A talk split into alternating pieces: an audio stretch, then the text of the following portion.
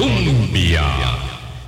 Con un país en sintonía, 8 en punto de la mañana. ¿Qué tal? ¿Cómo están? Muy buenos días, bienvenidas, bienvenidos a nuestra audición de cierre de semana aquí en Hablando Claro, la emisora que está en el corazón del pueblo, en Colombia, con un país en sintonía y nosotros con ustedes todos los días, gracias a nuestra casa. Buenos días, Boris, ¿cómo estás? Buenos días, Vilma, y buenos días a todos los amigos y amigas de Hablando Claro, sí, otra vez cierre de semana. Bueno, qué bueno. Muy rápido y está, está bonito, está pintando bonito el fin de semana, por lo menos acá en el Valle Central, y según lo que dice el Instituto Meteorológico. Sí, ojalá que haya un buen, una buena ventana para la recreación y el esparcimiento para aquellos que tenemos la posibilidad de descansar fin de semana. Vamos a hacer un análisis con don Eduardo Ulibarri, periodista, ex embajador de Naciones Unidas, respecto de eh, evento internacional de eh, la política de esta semana, que es la eh, septuagésima octava eh, periodo de sesiones ordinarias de la Asamblea General de Naciones Unidas, eh, la número 78.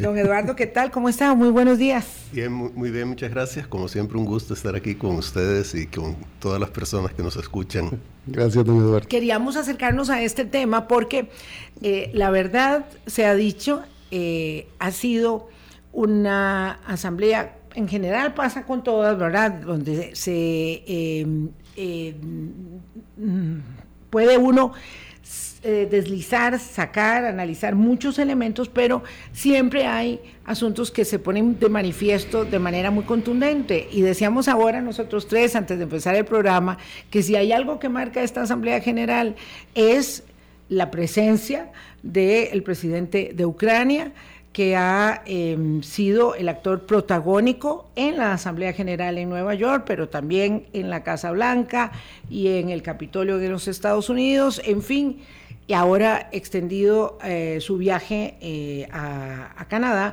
pero quisiera que tal vez pudiéramos englobar los elementos fundamentales que componían esta asamblea y a partir de ahí que pudiéramos ver los que usted considere que son más significativos, además de la presencia del señor Zelensky. Perfecto, no, con mucho gusto. Eh, yo creo que, que, hay que tomar en cuenta que, bueno, la Asamblea General como tal, su periodo de sesiones va de septiembre a diciembre uh -huh. del año respectivo. Pero lo que, se, lo que se está desarrollando esta semana y que concluye el próximo lunes es lo que se llama el debate de alto nivel de la Asamblea, que consiste fundamentalmente en que pasan por ella una gran cantidad de líderes mundiales, jefes de Estado, jefes de gobierno, ministros de Relaciones Exteriores, etcétera, ¿verdad? Y ahí dan sus discursos. Alrededor de esta actividad siempre se realizan otras con temas específicos. Por ejemplo, previo a la inauguración de, este segmento de alto nivel, durante el fin de semana pasada, se celebró una, una especie de, de cumbre, pero no formal, sobre cambio climático, que ahí, por cierto, el orador de fondo, el que, el que inauguró esa sesión o ese, esos dos días, de sesiones fue el expresidente Carlos Alvarado de, de, Costa Rica. Y ahí, bueno, concurrieron una serie de líderes políticos, pero sobre todo organizaciones no gubernamentales. Digamos que eso fue una actividad impulsada por las Naciones Unidas, pero no oficialmente parte de la Asamblea. Además, alrededor de la Asamblea se ha celebrado una cumbre sobre desarrollo sostenible, ha habido reuniones de alto nivel sobre temas de salud, sobre financiamiento para el desarrollo y también una reunión preparatoria de una cumbre que va a haber el próximo año que llaman la cumbre del futuro. Entonces, todo eso son actividades que se organizan alrededor del eje que es el debate de alto, de alto nivel. nivel. Y ahí, como es usual, pues por una costumbre, y en Naciones Unidas las costumbres valen mucho, siempre Brasil es el país que inaugura las sesiones. Y bueno, normalmente eh, acude el presidente o la presidenta de Brasil, en este caso el presidente Lula. Siempre Estados Unidos, como país anfitrión de Naciones Unidas, es el segundo orador. Y luego la lista de oradores responde a una serie de variables, responde indudablemente al peso político de los oradores, responde al orden que han seguido si es que ya han estado antes en otras sesiones de la Asamblea, eh, perdón, de la Asamblea General de, las Naciones Unidas, responde también a las gestiones que cada país haga, pero lo usual es que en el primer día, en la primera mañana de sesiones, pues hablan los pesos pesados, ¿verdad? Y en este caso, pues estaba Zelensky, Vladimir Volodymyr Zelensky, el presidente ucraniano, también habló, por ejemplo, el presidente de, Irán. Y ciertamente, pues uno de los grandes temas eh, desde que se produjo la invasión de Rusia a Ucrania el 24 de febrero del año pasado, pues ha sido precisamente la guerra en Ucrania, producto de la invasión rusa. Pero también, aparte de estas presencias, eh, ha habido cuatro ausencias muy sintomáticas. Y es que por primera vez en la historia de las Naciones Unidas estuvieron ausentes los jefes de Estado de cuatro miembros permanentes de los cinco que hay en el Consejo de Seguridad de las Naciones Unidas. No fueron ni el presidente de Rusia, ni el presidente de China, ni el presidente de Francia, ni el primer ministro del Reino Unido. Razones muy distintas, ¿verdad? Eh, yo presumo que en el caso de Rusia y China, eh, pues es Rusia porque tal vez no quería exponerse al ambiente que hay en este momento en las Naciones Unidas, no quería probablemente Putin estar presente cuando Volodymyr Zelensky hablara ante el Consejo de Seguridad, cosa que también hizo. En el caso de China, probablemente es porque Xi Jinping está pues en medio de una serie de problemas internos, políticos y económicos, en el caso de Francia, no me atrevo a especular, pero bueno, la situación política francesa interna es complicada, ¿verdad?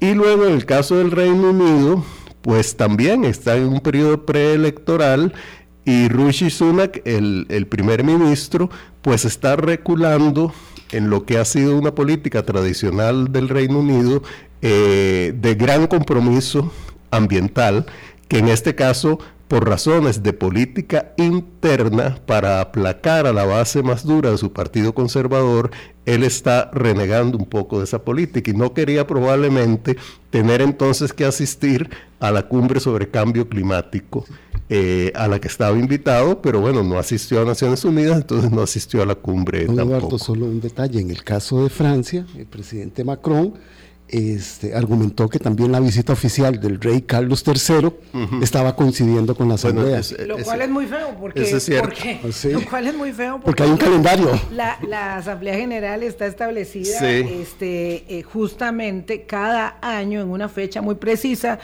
Y yo eh, creo que por supuesto hay excepciones. Eh, septiembre 11 fue una excepción porque ese año no hubo periodo de eh, sesiones, no se abrió el periodo de sesiones ordinarias como se suele abrir en la eh, tercera semana de septiembre, sino que fue hasta noviembre. luego, bueno, hubo pandemia también, por supuesto, pero en una circunstancia como esta, a mí me gustaría señalar esto que, que decía don Eduardo de las ausencias, porque eh, ahí en un momento de cuestionamiento, de, y este es un momento largo en la historia, ya, de cuestionamiento de la validez del multilateralismo que se eh, diseñó en su arquitectura después de la Segunda Guerra Mundial eh, y el debilitamiento que claramente manifiesta, y creo que la prueba de ello es la imposibilidad de avanzar aún más con el cumplimiento de los objetivos de desarrollo sostenible, el hecho de que eh, Francia y el Reino Unido eh, no hayan estado en la reunión, eh, probablemente son muy sobradas las razones para que Vladimir Putin no estuviera ahí, y usted señala también las de China, pero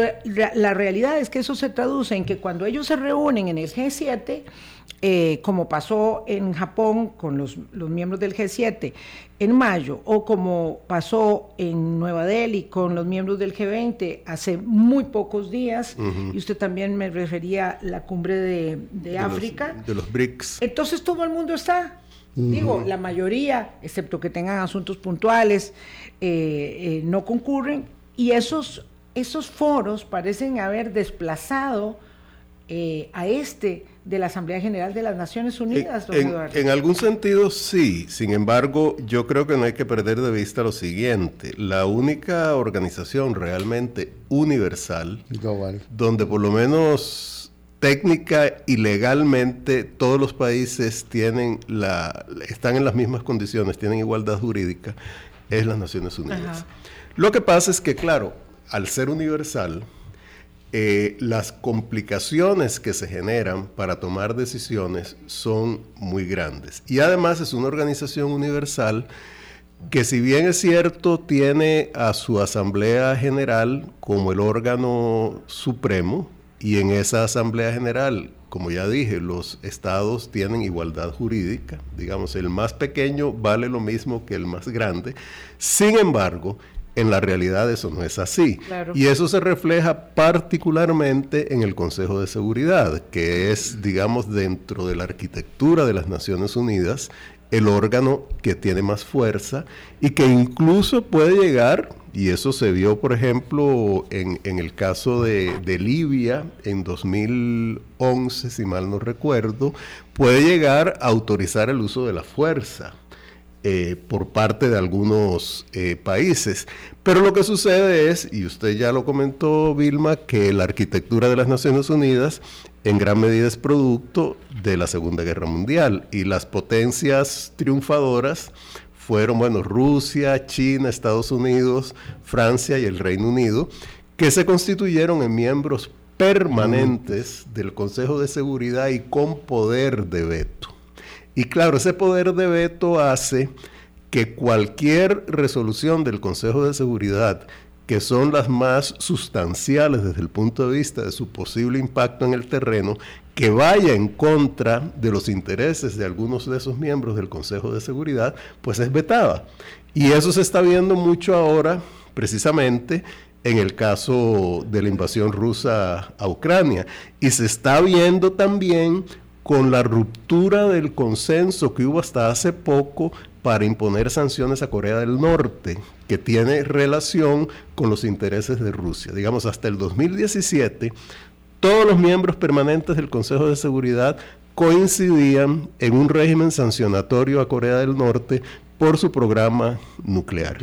Pero eso ya se rompió y comenzó con abstenciones de Rusia y de China, pero ahora puede llegar a que sobre todo Rusia ejerza su poder de veto porque recientemente se reunieron Vladimir Putin y Kim Jong-un eh, y todo parece indicar que van camino a establecer relaciones mediante las cuales Corea del Norte provea de armas a Rusia para suplir los arsenales que han disminuido mucho precisamente por la, invasión a Ucrania. Entonces, claro, con una Asamblea General de 193 miembros, un Consejo de Seguridad que es más acotado porque tiene 15 miembros, pero de los cuales 5 son permanentes y el resto se eligen por periodos de dos años, cada, cada año 5 de esos 10, y con un sistema muy complejo, pues indudablemente hay, hay temas que no los puede resolver en lo inmediato. Y ahí es donde entran estos organismos eh, regionales o de de afines, como puede ser el G7, que son las grandes potencias económicas democráticas, como puede ser el G20, que son estas potencias más una serie de países de economías fuertes alrededor del mundo, o el BRICS, que por el momento es Brasil, Rusia, India, China y Sudáfrica, pero que ya se va a ampliar con seis miembros más y luego, bueno, está el, G, eh, perdón, el G77, está el Movimiento de Países No Alineados, y ahí en adelante, pues hay grupos que se van estableciendo y además organizaciones especializadas, como puede ser la Organización Mundial del Comercio en temas comerciales, que es parte del sistema de Naciones Unidas, el Banco Mundial como un banco de desarrollo, el Fondo Monetario Internacional, la Organización Mundial de la Salud, etcétera, etcétera, etcétera. Don Eduardo, eh, siguiendo esa misma línea eh, eh, que es tan esclarecedora, ha llegado el momento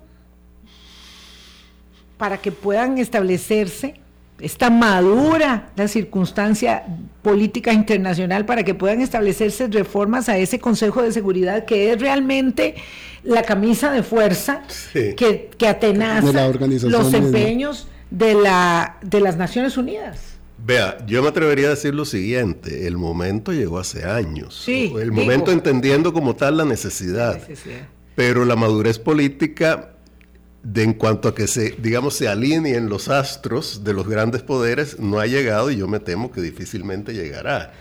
Porque póngase, pónganse todos los que estamos aquí conversando, ¿verdad? Virtual o, en términos eh, materiales, en el lugar de una potencia, digamos, Rusia, con todo lo que yo rechazo las políticas rusas, pero si tiene poder de veto, y ese poder de veto implica que cualquier reforma a la Carta de las Naciones Unidas requiere el voto favorable de Rusia. Y les va a afectar a ellos. y si, bueno, y si va a haber una reforma del Consejo de Seguridad que debilita su papel, ya sea aumentando el número de miembros permanentes con o sin poder de veto, porque hay distintas posibilidades, o eliminando el veto, pues indudablemente la reacción natural es oponerse a eso. Y Rusia lo hace de manera muy enfática. Los chinos son más sutiles. igualmente Estados Unidos, el Reino Unido y Francia, pues también son más sutiles, pero a ninguno les interesa. Tal vez el Reino Unido y Francia, por estar en el contexto de la Unión Europea, son un poco más flexibles, porque entienden, por ejemplo... Bueno, ¿Aún el Reino Unido? Sí, aún el Reino Unido, pero, pero el hecho de que sean más flexibles quiere decir que se abren a ciertas reformas al Consejo de Seguridad que no necesariamente implica, implican esas reformas alterar el sistema del veto. Digamos, se ha hablado, y yo recuerdo, pues Costa Rica, por lo menos en la época en que yo fui embajador, y eso venía desde antes, que fue entre 2010 y 2014, era miembro de dos grupos cuya, cuyos objetivos eran reformas al Consejo de Seguridad. Uno, se llamaba Unidos por el Consenso, que eso del consenso era muy relativo, ¿verdad? Para ponerle un nombre. Pero bueno, para básicamente, básicamente, por lo que propugnaba era por que hubiera otros miembros permanentes del Consejo de Seguridad sin que necesariamente ejercieran el poder de veto. Ahora, siempre la gran pregunta es quiénes serían esos miembros permanentes. Mm. Se ha hablado, pues, de una manera reiterada, de Alemania, de Japón, de India, de Brasil. Pero claro, cada uno de esos tiene una contraparte que no quiere que esté ahí. Digamos, en cuanto a Brasil, México. En cuanto a India, Pakistán. Claro. En cuanto a, mm, Alemania, Italia. Y en cuanto a Japón... ¿Y él está, yo por qué no? Exacto, y en cuanto a Japón, pues sobre todo los chinos. Pero estoy seguro que a Sudáfrica tampoco le hace ninguna gracia, perdón, a Corea del Sur tampoco le hace ninguna gracia. Entonces, ¿cómo, cómo se maneja eso? Y países como estos que he mencionado, todos los cuales son muy importantes en este momento, pero puede ser que en 40 años ya no lo sean. Igual que en 40 años no es que el Reino Unido o Francia hayan dejado de ser importantes, sino que su peso relativo en el sistema internacional se ha modificado. Entonces, esto introduce una gran dificultad. Y ahí entra otra posibilidad de reforma al Consejo de Seguridad, que era un grupo que ya se deshizo, que se llamaba los Pequeños Cinco, de los cuales formaba parte Costa Rica, y formaban parte también Jordania, Singapur, Suiza y Liechtenstein que más pequeño era difícil que hubiera. Hubiese. Pero bueno, éramos esos cinco. Y la tarea ahí era más bien una mayor transparencia de los procedimientos y los métodos de trabajo del Consejo de Seguridad, que a veces es una, es una organización muy muy cerrada, ¿verdad? Y cosas como tan elementales de justificar el veto porque el veto no necesita ser justificado, yo simplemente veto y veto, no tengo que decir nada, pero bueno, justificarlo, incluso llegar al punto de que cuando hubiera vetos que afectaran el sistema de derechos humanos de las Naciones Unidas, eso tuviera que ser avalado por la Asamblea General. Entonces, pero bueno, ninguna de estas reformas sustantivas ha avanzado precisamente porque los cinco miembros permanentes pues no quieren ceder en su Tenemos que hacer una pausa, don Eduardo. Por favor, dejemos el dedo en el reglón. El presidente Biden en su eh, alocución ante el Pleno de la Asamblea General hace eh, un señalamiento expreso respecto de la necesidad de mm, ampliar el Consejo de Seguridad y también de limitar, entiendo que es así, no es eliminarlo, sino limitar las posibilidades del, veto.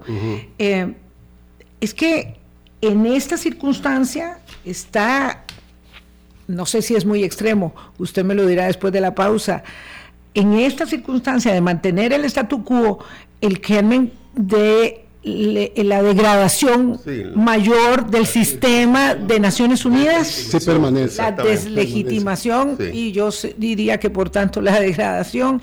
Ya venimos. Hablando claro con Vilma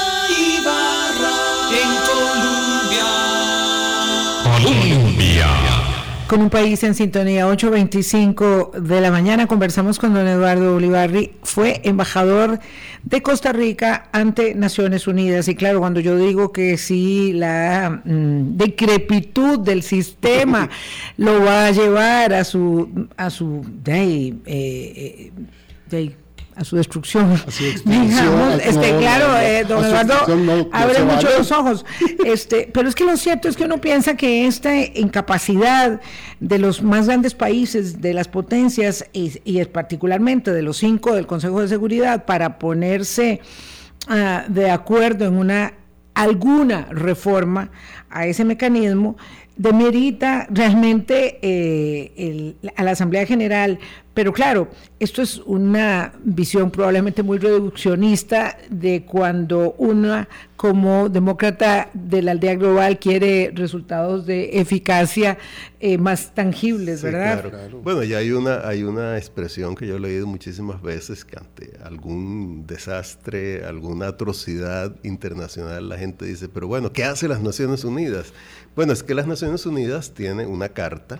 Las Naciones Unidas es una organización de estados y no puede llegar más allá de lo que su carta permite y de que los estados que constituyen la organización, que son 193 estados, están de acuerdo que la organización haga. Claro, dentro de esos 193 que jurídicamente son iguales, hay algunos más iguales que otros, ¿verdad? Como dice el refrán. Y obviamente los más iguales entre ellos son los cinco miembros del Consejo de Seguridad. Entonces eso hace que mucha de la acción política, mucho de lo que podría ser una acción ya de, como dicen algunos, poner botas en el terreno, sea mediante misiones de mantenimiento de la paz, por ejemplo, o incluso intervenciones armadas, como fue la, autorización que dio el Consejo de Seguridad para que la, OTAN interviniera en Libia, cuando se suponía que eh, Gaddafi, el, gobernante o el dictador libio, iba a cometer una serie de atrocidades, pues eh, ya eso requiere un consenso de los cinco miembros permanentes. Y yo me atrevería a decir que en el sistema de Naciones Unidas y particularmente en el Consejo de Seguridad ha habido como tres etapas. Digamos, hay una etapa que podríamos llamar la de la Guerra Fría, que ahí los campos de acción estaban muy bien delimitados. Los intereses de las grandes potencias, en particular Estados Unidos y Rusia, eran muy claros, pero también la capacidad de interlocución de esas potencias y los límites que ellos, ellas sabían que no debían traspasar, sobre todo en temas nucleares, eran muy claros. Pero eso hacía, indudablemente, que muchos conflictos regionales se convirtieran prácticamente como en títeres del conflicto de las grandes potencias. Y eso hacía que el Consejo de Seguridad estuviera virtualmente paralizado para poder intervenir en conflictos regionales.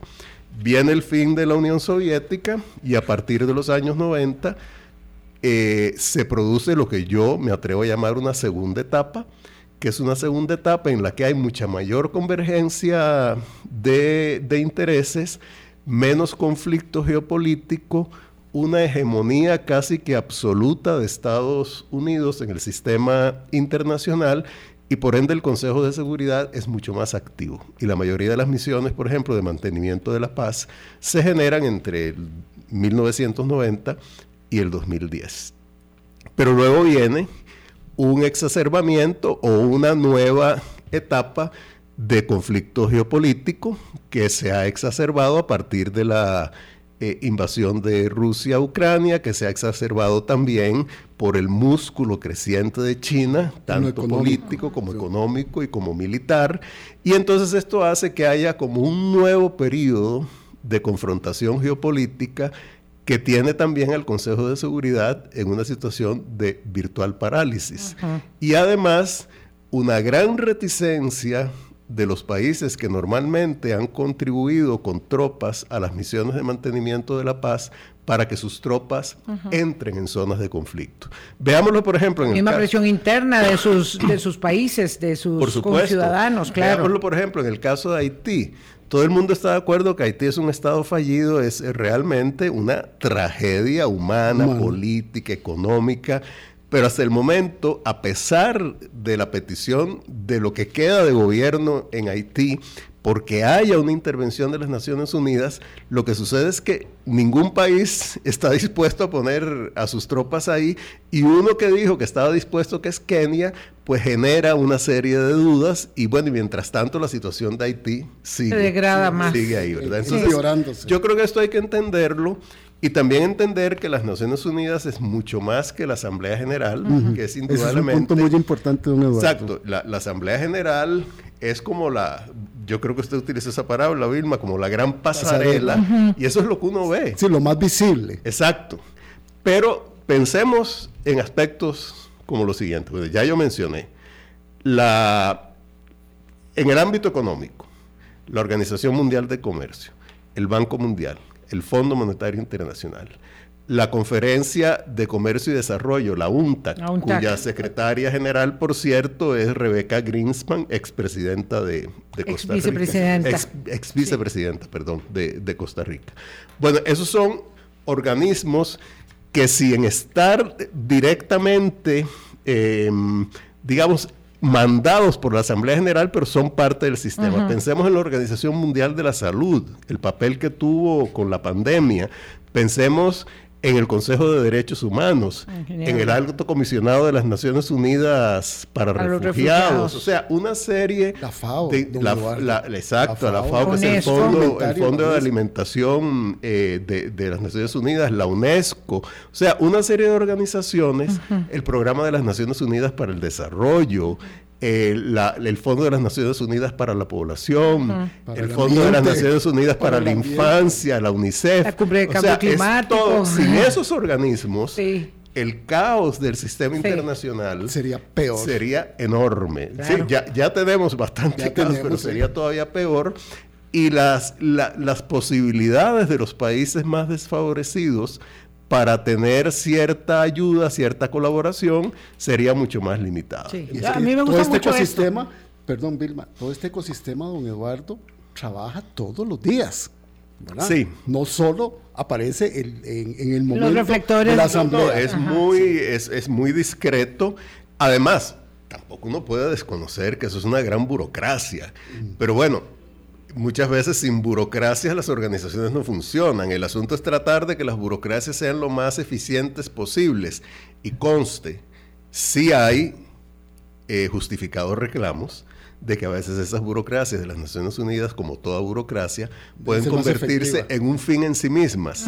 Y entonces ahí es donde entra la parte política. Y yo recuerdo eh, Ban Ki-moon, que fue el, secretario, general, que precedió a Antonio Guterres, eh, hizo un esfuerzo y avanzó bastante en cierta renovación interna de las Naciones Unidas, con grandes dificultades porque, de nuevo, qué sé yo, un, ejemplo, él quería que, los puestos rotaran y yo, un funcionario que estoy en Nueva York, si me mandan, no sé, a, a Kenia, yo me tengo que ir a Kenia, pero claro, yo prefiero estar en Nueva York o prefiero estar en Ginebra y ni, qué, y ni qué decir si me mandan a Sudán, ¿verdad? Pero bueno, entonces él lo que quería establecer era como una especie de sistema, casi que un sistema copiado de los sistemas diplomáticos de muchos países que es que uno está a disposición de donde lo manden. Por supuesto que sin perder sus derechos, etcétera, pero la territorialidad de mi puesto en una organización internacional como la de las Naciones Unidas no debería existir. Pero ahí los que están en Ginebra, los que están en Viena y los que están en Nueva York, de ahí no se quieren mover en términos generales, ¿verdad? Y eso fue una gran lucha que él dio y logró algunos cambios, pero no suficientes. Temas ya de gobernanza, ¿verdad? Propiamente. Don Eduardo, ¿qué eh, posibilidades? ¿Pasa lo mismo que con respecto del Consejo de Seguridad? ¿Qué posibilidades hay de renovar, de remozar un poco las estructuras de esa vieja arquitectura? que eh, está muy, buen, muy bueno poner en perspectiva que uno no puede fácilmente eh, usar terminología eh, simplona, simplista, ¿verdad? Como la misma palabra que yo utilicé para eh, establecer la eh, pertinencia de mantener algún sistema de organización, ¿verdad? global respecto de nuestros desafíos, pero lo cierto es que los objetivos del desarrollo sostenible no se han logrado establecer, que si un presidente como el no digamos el anfitrión, porque, bueno, vamos a ver, eh, Joe Biden es eh, el presidente, uno de los más significativos por estar en el Consejo de Seguridad, pero es que lo cierto es que es en Estados Unidos y nunca falta el, el, eh, anfitrión en la jornada, establece que hay necesidad de cambiar la Organización Mundial de Comercio, que hay necesidad de, reformar el Fondo Monetario Internacional, que hay que darle voz a otros países para ser parte del Consejo de Seguridad. En fin, todas esas reivindicaciones que tiene muy claras no pasan de una narrativa que puede sonar muy bien, pero que en la práctica no apunta a mejorar los mecanismos. Mientras tanto, los esfuerzos del secretario general se han concentrado mucho en hacer énfasis en, este, en estos ODS, pero particularmente en el tema del cambio climático. Sí, exactamente. No, bueno, yo creo, conste, que es muy justificado que el secretario general le haya puesto tanto énfasis al cambio climático porque realmente eso es un desafío existencial y que como los efectos, conste, ya los estamos viendo, mm pero los peores efectos siempre van a futuro. O sea, e, e, el futuro cada vez será peor en términos de calentamiento global si no se toman medidas muy, muy intensas. Y en ese sentido yo creo que el secretario general es el llamado a dar las, las voces de alarma. Y yo estaba pensando que ya se le están acabando como las analogías dramáticas. Hace poco, en una reunión, creo que fue en junio, dijo que estábamos llegando, que ya no habíamos superado la etapa del calentamiento. Y vamos a la ebullición global. La ebullición global. Empezamos la etapa de la ebullición. Y al inaugurar la conferencia de alto nivel, sobre, sobre cambio climático dijo que la humanidad ha abierto las puertas al infierno. O sea, de aquí en adelante, ¿qué otras, ¿qué otras analogías podrá utilizar? Yo no sé, pero es que realmente es así. Pero es que es así de dramático, don Eduardo, porque cuando uno no, yo estoy totalmente de acuerdo. Cuando uno hace la relación de los impactos severos del calentamiento global y el cambio climático en relación con la evaluación que se están haciendo de los objetivos de desarrollo sostenible, es que hay una incidencia directa transversal en todos ellos. Y no podemos avanzar. Sin duda. No, no, bueno, y, y, el otro gran tema, que eso ha permeado mucho esta Asamblea General y con buenas razones, es lo de los objetivos de desarrollo sostenible, porque la fecha en que supuestamente hay que cumplirlo, y claro, el cumplimiento es una cosa flexible, está muy cerca porque es el 2030, ¿verdad? O sea, bueno, está cerca.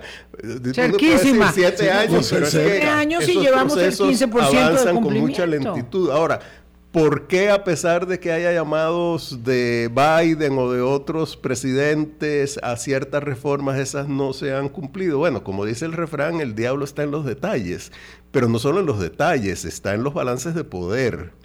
Y en realidad yo creo que el discurso de Biden eh, estaba muy pensado en lo que ahora se llama el sur global. O sea, todas aquellas potencias medias que pueden, bueno, algunas no son tan medias, que puedes ir desde la India hasta Sudáfrica, pasando por Brasil, pasando por Turquía, pasando por Indonesia, por Pakistán, que están haciendo un reclamo no solo al sistema de las Naciones Unidas, sino a las potencias occidentales que los han tenido como marginados y se están inclinando muchas de ellas o hacia China o hacia una especie de actitud transaccional. ¿Quién me da más? Y en función de eso yo decido. Porque ya no es ni siquiera algo parecido al llamado movimiento de los países no alineados que comenzó a finales de los años 50 y que más o menos tenía una línea bastante laxa eh, pero ya esto es una cosa mucho más transaccional. Como yo, consumidor, digo, ¿dónde está más barato el arroz? Si es que en algún lado está barato, digamos, en la pulpería o en el supermercado o voy a, un, a un, almacén eh, mayorista. lo que me sale más barato, lo que me da más réditos es lo, por lo que yo opto. Y eso yo creo que le está poniendo a las potencias occidentales, Estados Unidos, y la Unión Europea particularmente una gran presión para ver cómo complacen esto. Y parte del reclamo es precisamente una reforma de los organismos financieros internacionales, en particular el Banco Mundial y el Fondo Monetario Internacional. Además, ese sur global le aporta al mundo una enorme cantidad de clientela, de personas, ah, de atención, de flujos de comercio y de transacciones financieras. Y por ejemplo, ese sur global para mí erróneamente, pero bueno, ha tenido una actitud muy poco de denuncia clara de la invasión de Rusia a Ucrania. Digamos, aquí en Costa Rica estamos muy claros y en buena hora, ¿verdad? Rechazamos eso, no solo desde un punto de vista, llamémoslo social, sino también desde un punto de vista oficial, digamos, como parte de la diplomacia y de la política exterior del gobierno. Pero hay muchísimos países, por ejemplo, Brasil, que ha tenido una actitud muy ambivalente, ambivalente ¿verdad? O la India, que, que, está beneficiándose en algún sentido de que ahora para ellos el petróleo ruso es más barato por las sanciones que tiene Rusia y siguen comprándolo. Entonces, eh, eh, es que es un mundo bastante distinto a los digamos, a la cuadriculación que había cuando la Guerra Fría o el gran cuadrado que hubo mientras Estados Unidos tuvo una hegemonía indiscutible, que yo me atrevería a decir, pues si no siempre pone algunas fechas, que eso llegó hasta, hasta la crisis económica del 2008, la crisis financiera internacional. Don Eduardo, permítame por favor, segunda pausa.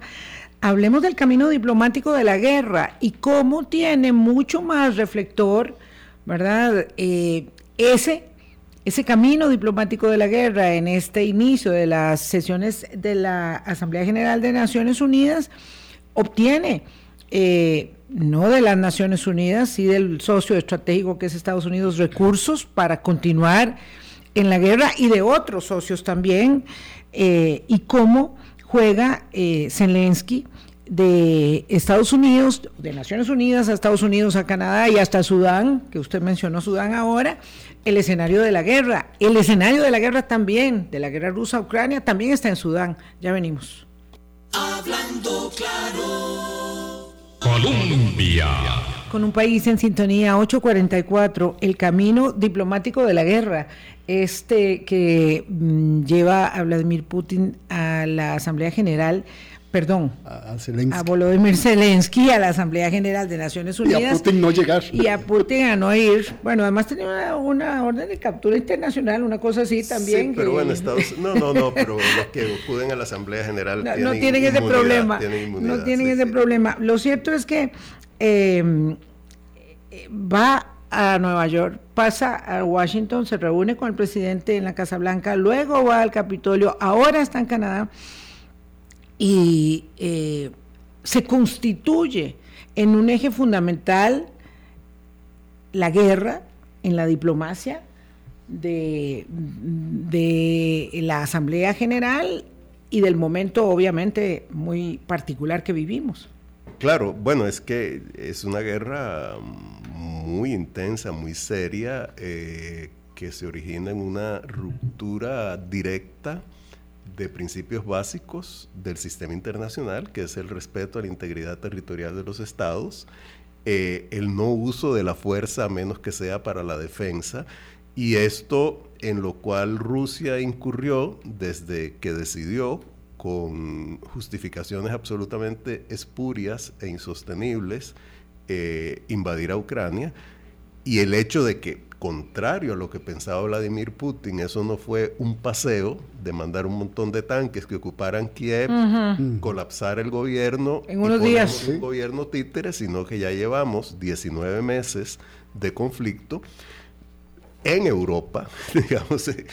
Esto hace que esa guerra tenga unas, unas características muy importantes, porque es una, es una guerra de conquista que no es usual, digamos, en el mundo contemporáneo, pues prácticamente no se en este siglo. Y es una guerra de conquista que indudablemente ante un poder como el ruso, ante un gobierno que domina ese estado como el de Vladimir Putin y ante una retórica y una actitud agresiva en relación con una serie de sus vecinos, pues indudablemente se llegó a la conclusión, y yo creo que en buena hora, de que si no se le ponía coto a Rusia, en este caso, de ahí iba a escalar en otras, en otras situaciones, ¿verdad? Y por supuesto que los países más preocupados son los de la periferia rusa, de Europa del, Este, los países bálticos, ¿verdad?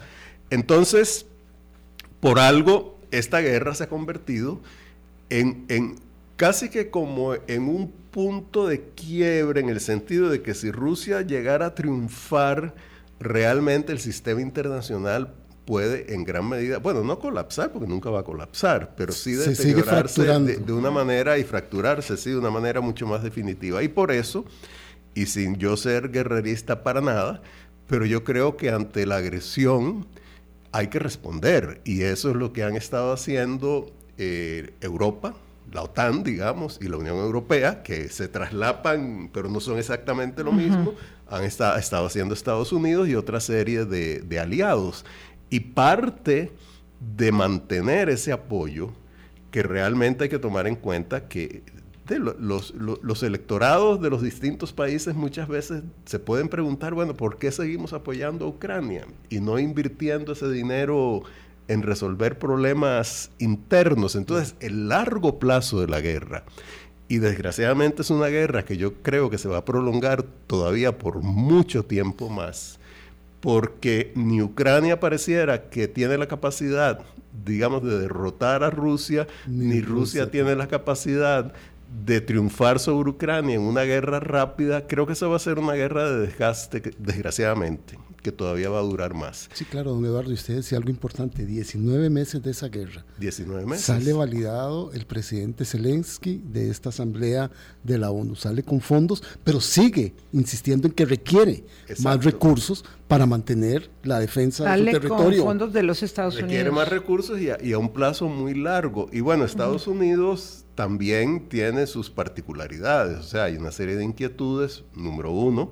¿qué podría pasar si Donald Trump triunfa en las elecciones de noviembre del próximo. Ni queremos pensar. Del horizonte cercano. O sea, hay, hay, hay muchas, muchas, muchos motivos de inquietud, pero uno de ellos es qué pasa con Ucrania. ¿Y qué pasa con la actitud de Estados Unidos hacia la gran alianza defensiva occidental que es la OTAN?